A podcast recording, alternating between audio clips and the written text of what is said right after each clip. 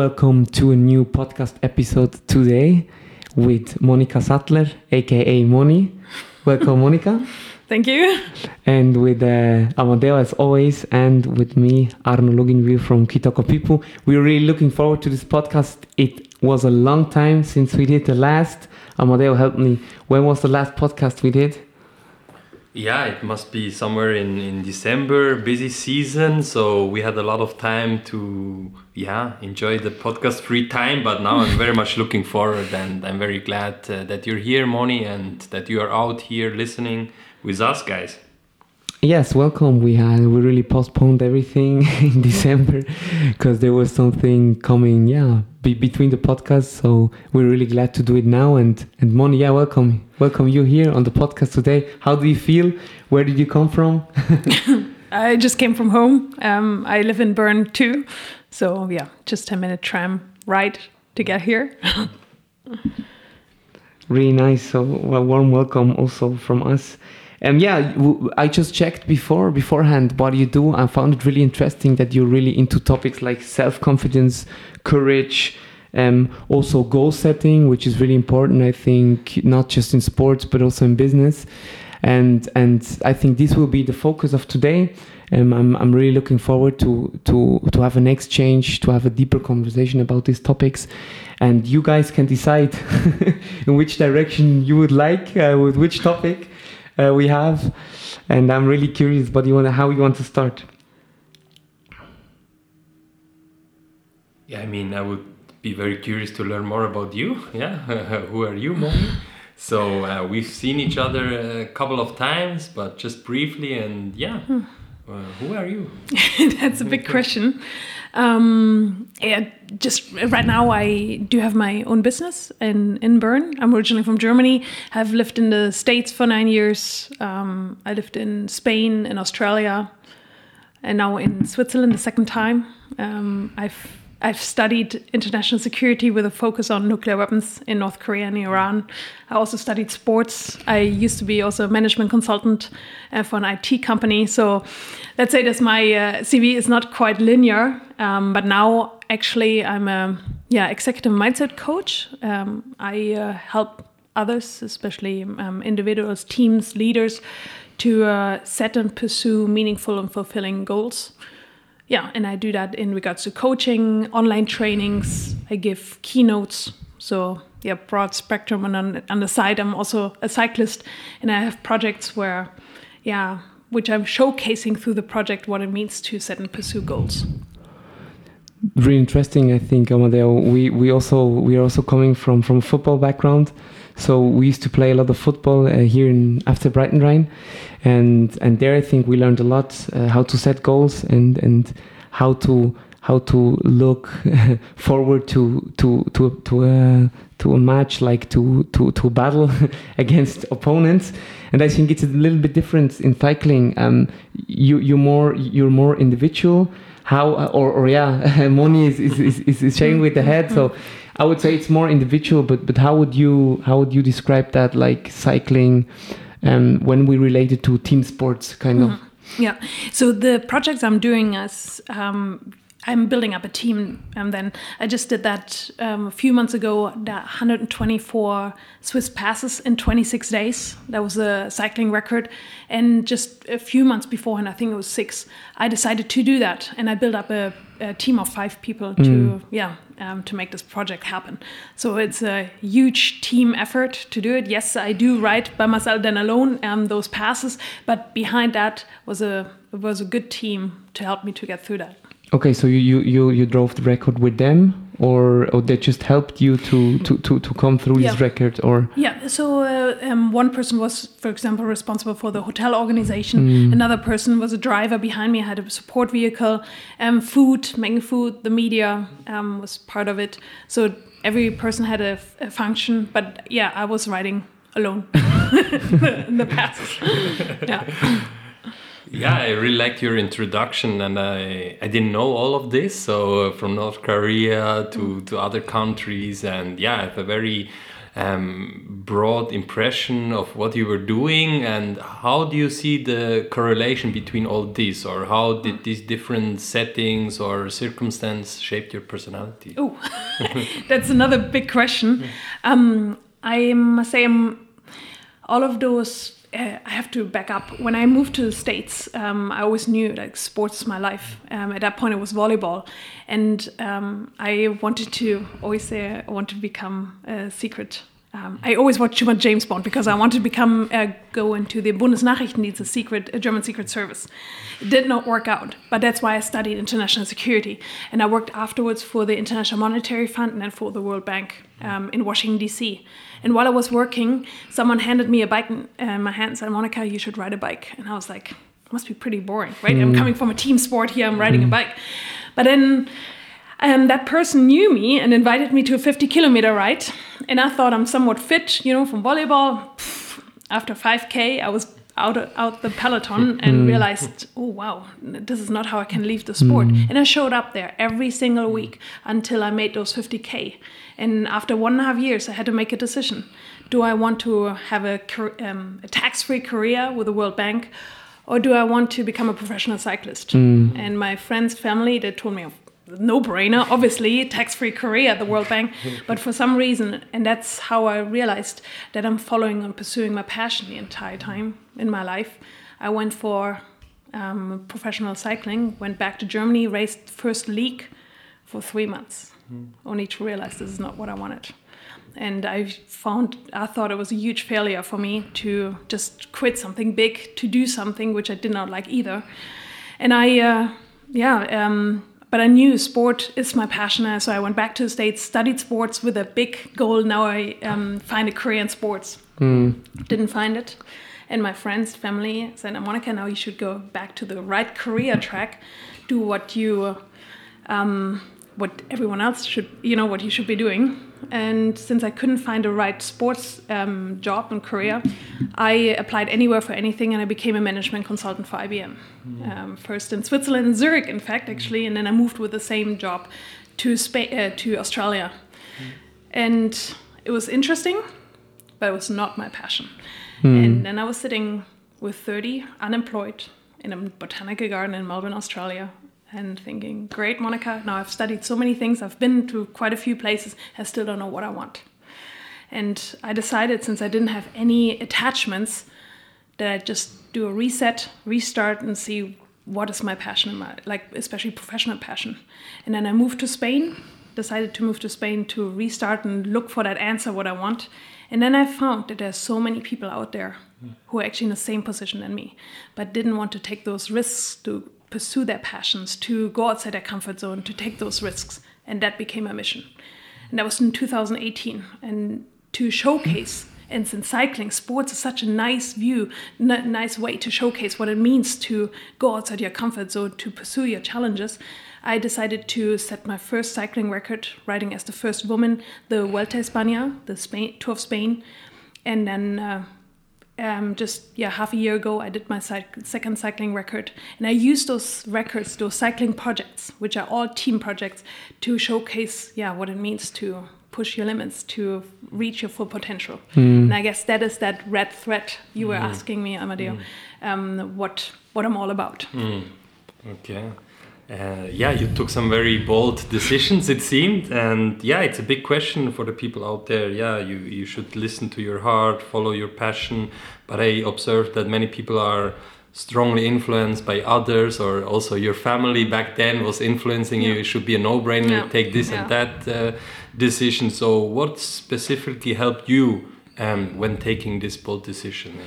I think for me it showed like i did take that no, normal career track and i was i didn't like it. I was mm. like i went home every day and the only thing what i did is went to go shopping watched uh, a series of tv and then i went to bed. And then i was wondering really monica? That's it? That's what's supposed to be my life for another mm. at least 35 years and i knew at that point i had to make a change. If i want to enjoy my life and really like use that what i can do my capabilities. And that meant uh, jumping into the deep water and trying to find something different, something new. And now I'm, God, um, I'm so glad I've done that. And you're also getting used to um, getting outside your comfort zone. I wouldn't um, recommend anyone just um, by chance moving to the other side of the world, but sometimes it's just small little things to get outside and see what you can do, what else you can do. And from there, you grow and learn about getting outside your comfort zone. And all of a sudden, it's big steps and you don't even realize it. Mm, really interesting. But then also when I was when I was traveling for nine months through South America, which was really also inspiring. Sometimes I had this feeling of of, of being alone at the place, you know, of maybe regretting that I decided like this. Yeah. Uh, how what helped you in this situation, you know, to to to get used to that? Because for me, sometimes it was hard. It was hard, you know. Like of course. I'm exploring. I, I I'm growing throughout throughout the travel. I am I'm learning Spanish. I, I get to know new cultures, but still, you know, I had the feeling sometimes, hey Arno, is this the right thing? Should I should I go back? You know, maybe Yeah. maybe you have some some some answers for the for the audience. I think it's very important to have a basis, a basis, but not a physical base, but a more like a um, emotional base. And that was my family. Yes, they told me I should do like the normal career track, but I knew when something is up, I can always call my dad and say, "Hey, dad, um, something is up," and yeah, he would help me out or um, give me also that emotional comfort that everything is fine, that I always have a home. So that made me also like it's like going further and further because I knew I can always come back. And yeah, if I felt like homesick, then I just go home, visit my family, and then that's good. and I'm ready to go and explore more. yeah. And and also question is the decision you made they were always for you, you and yourself. You know, I, I really love that. But then if, if if we go for example uh, if you talk about the love life or or you know building up friendship like like how you how you have or, or how is that topic for you or or of course we have all the friendships who are you know over over the countries and and you, sometimes i meet people um, from other countries which I never, I never, I never saw. But I feel like, hey, this this seems like a brother or sister. You know, I feel like I have I've know, knew them for ten years, but still, you know, to build up relationships. Um, um, how how do you think um, how was how was the impact of your decision, which were really for yourself? How did they influence your your friendships, like or your relations? You know, ha- Yeah, yeah. Don't, don't have to be. A, yeah, don't have to talk about love now. Maybe it's too No, private, but no, just like you know. Yeah, um, I think you everything when you are out there and exposing yourself, you're living everything more intensely. So, which means also the friendships, the relationships, no matter in what way, you're making are way more intense. I think nowadays, when we're living just in our comfort zone, all the relationships are sometimes quite superficial. But when you're out there and you know, like, okay, this person, you meet them completely different. And then, yes, you maybe met them just, let's say, a few months, a few weeks, but it's a different relationship, what you just also mentioned, than someone who you would meet maybe here, you know, and you just see that person every day. Um, and that's what I discovered. It's not the time you spend together, but what you use with that time you spend together. Mm, but but but you never felt lonely. Um, of course, in the beginning, uh, when I moved first to the States, man, I was crying the, the entire eight hours from uh, Munich um, to the States or even longer. Um, that, of course, I had to get used to. But then once you're out there and you know always there's something at home, I didn't feel like um, homesick. Um, and otherwise, yes, there were days where I was like, okay, I could be, might as well just be in Germany and everything would be nice instead of I'm exposing myself here to new um, ideas, to new regions, to new cultures. But then I always remind myself also, if I'm at home now, how long how long would it take me until I get bored? And then I know, okay, yes, it that means outside the comfort zone, and um, you're getting used to it. Yeah, I liked your question somehow, Arno, because it triggered myself as Yeah. well. Because last weekend I had a really nice conversation with, with one of my best friends, Nina. So if you're listening, uh, thanks that you're always giving me very honest and straightforward feedback.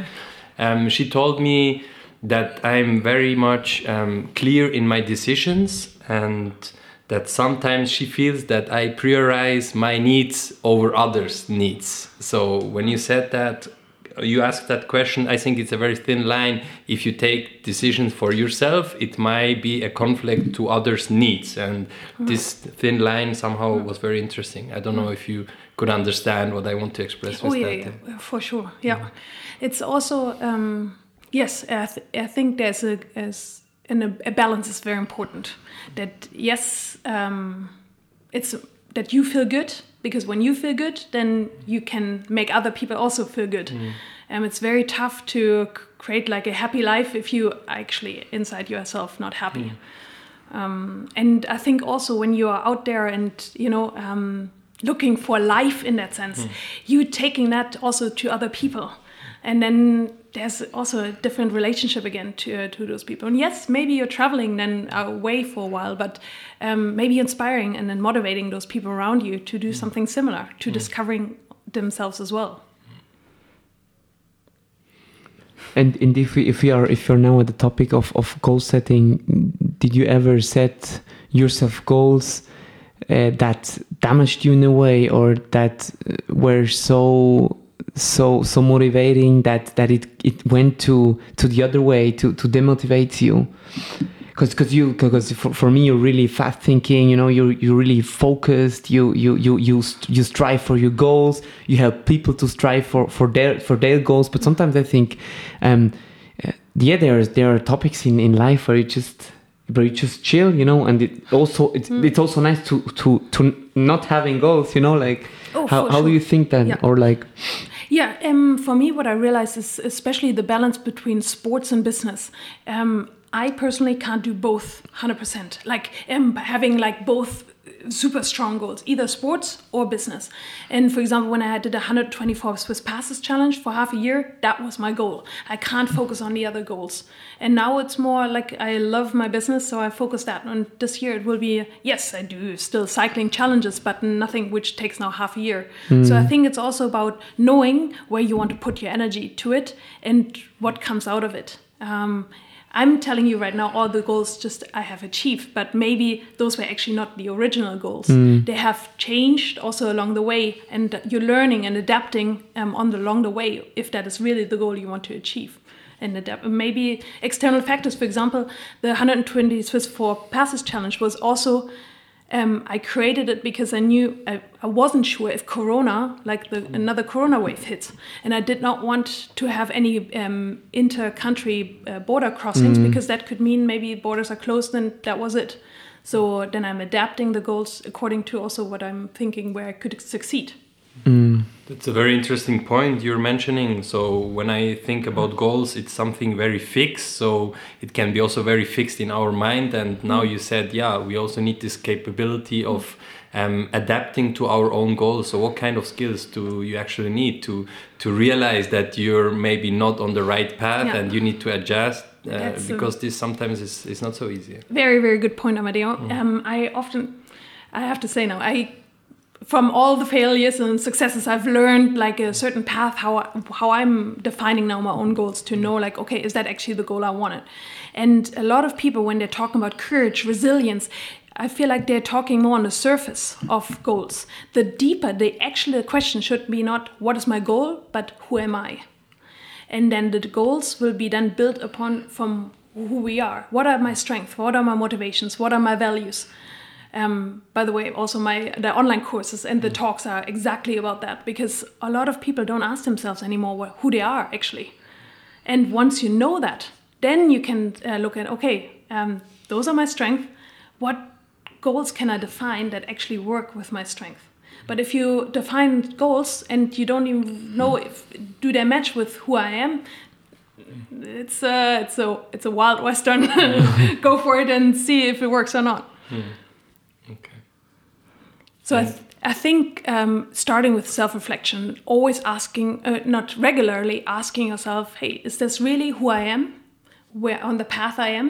And if you have that regular check in with yourself, then you know if you're on the right path or not. Mm. Yeah, and I'm coming back, heading back to the goal setting and sometimes to the failure. Um, how would you describe failure for yourself? Failure is not for me like a um, non-existent of success. It's more um, if I give up before trying. Mhm. Because failure does not mean usually not if, if I made the goal or not. That is just happening. Maybe oft, oftentimes there are external factors we can't influence, right? And that's it. Um, but it's more about did I put all my energy and everything what I had, my full potential basically, into pursuing this goal? Or just did I try to half ass it, sorry for my language, um, to get there? Or did I give up because I felt too uncomfortable with it? And that is more like a failure. Um, and then if you go for it and you just go with 100% motivated and um, towards your goals, then you can actually never fail. Hmm. It's, it's an interesting question, yeah, about setting goals. Uh, I mean, Arno, you mentioned at the beginning, we, we learned that in, in soccer. I was just asking myself from, from where did it came? So this strong ambition inside of me that I sometimes Yeah. also feel and and yeah, that sometimes can also be in my way. So sometimes I also really admire people that are um, from the outside maybe not so self-reflected but they, they their life looks pretty yeah also easy yeah. And uh, if you want to to really um, learn about yourself this is a strong process and i imagine Oh, you're also working with with a lot of executives in a very daily business and a competitive business um, how would you describe this environment? Is it uh, it the big openness for, for these topics, or um, is there the, the working labor market still, um, yeah, way behind? In regards to uh, coaching on, on those topics, Yeah. Um, of course, there is a hesitancy um, oftentimes because we think when we think of especially business coaching just about the business part, but there are so I mean that person needs to lead the business. There are things like um, focus, self confidence, things especially for people where you where you might think that person definitely has no problem with confidence. Exactly, those people have there's a tendency, um, a big problem with confidence. And because they appear confident, they are don't they don't want to you know talk to other people that they might not be confident, and that's uh, usually oftentimes I as an external uh, p- um, partner basically help those people. Okay, building up actually the skills they might not want to, you know, they want to hide um, in their um, near around them in their environment if they yeah to succeed basically i don't know if that just makes No, no, sense. it, it it definitely answered my question, and I just when I was listening to you, you mentioned a few times it's uh, it's about confidence or level of confidence, and I would also strongly agree on that. And yeah, I'm sure uh, some of the listeners outside uh, they would love to to see how you can actually gain more self confidence because I feel this is a very deep rooted yes um, yeah. can be a very deep Yeah. rooted problem and not so easy to to build. Yeah. yeah So how does self confidence yeah. build over Yeah. time, or what Yeah. can you do? It goes back to basically who are you you can i think this is my my opinion um, you can only be confident when you actually know what you can be confident about and that means actually self-reflection first like what are your strengths what are your motivations what are your values once you have that um, basis then you can be also yeah confident about those abilities capabilities and utilize those um, it's tough to uh, yeah be strong or confident in your private or business life when you don't actually know what's actually behind there uh, behind me and what's in me what i can showcase and what i'm confident about. So you're mentioning it's all about like like uh, self awareness, and would you also say there are other factors that are maybe can be um, boundaries in order to improve your self confidence, or like maybe external factors or yeah, yeah of course Um, disturbance? Mm, I would turn the question around. I would more saying um, people surrounding yourself with people who support you definitely helps with confidence. To have a mirror, someone who shows, hey, look what you can actually do, that helps with confidence. But first of all, being aware of yourself and then surrounding yourself with people who actually see that, what you are, what you can do. Mm, it's really about the network too, which I, I always yeah every day I'm grateful to have to have a, a network which exactly gives you the mirror as you said. I think that's really important thing, and um, I found it interesting also about failure when I think back on the football pitch. um, yeah, you you we definitely uh, we definitely had so many losses and and to to get used to that is, is a really important thing. I think it's, it's really it's really important to learn also and to not see the failure too much just on on, on your own person. Instead of hey we, we were a team let's let's let's let's reflect and let's let's talk about what we can improve for the next time. And i think in this way failure has a huge potential. Mm-hmm. and um, that is really interesting in sports. And i think that yeah. you need us all three here at the table. And yeah today i think i learned also that that uh, cycling is not just a, a one-man show yeah. one girl show yeah. one woman show. No it's it's you had a team. And that that was really inspiring. Yeah and maybe maybe also when we when we look at the time to to, to come to an end you, you you talked about a lot of external factors which which which have a huge influence on on on yourself. And and you also had to fight a lot with social norms. Um you said i saw yeah. i saw it on your webpage. Um yeah what do you mean or, or do you have examples of of the social norms which really influences you and um, what helps you to get on with with, with them? Mm. I mean, I guess one of the thing was yeah, quitting that World Bank career job, right? Yeah, you already said yeah, huh? Okay. Yeah. To do then something which uh, does not fit at all into that typical career path one is supposed to do.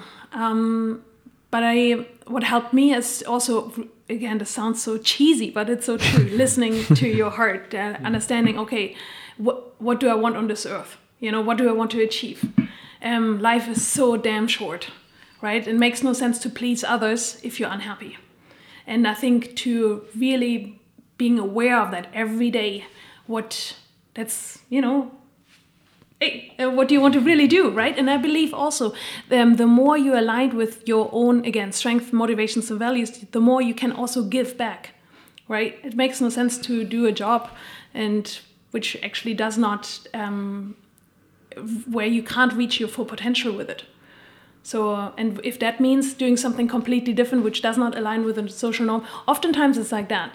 What I realized when I became self employed, and all of a sudden I went into the supermarket like at 10 a.m. in the morning where I'm supposed to be sit on the, uh, on the mm. desk, you know, and type. Mm. I was like, who else is out here? And then I realized there are other people out there who are actually the same boat than me, right? But you never see them because you are um, in the office and actually working on your desk. So there are always people out there who are actually in a similar or same boat as you are. Mm when I'm listening to you, I, I, can really feel also this American spirit, you know.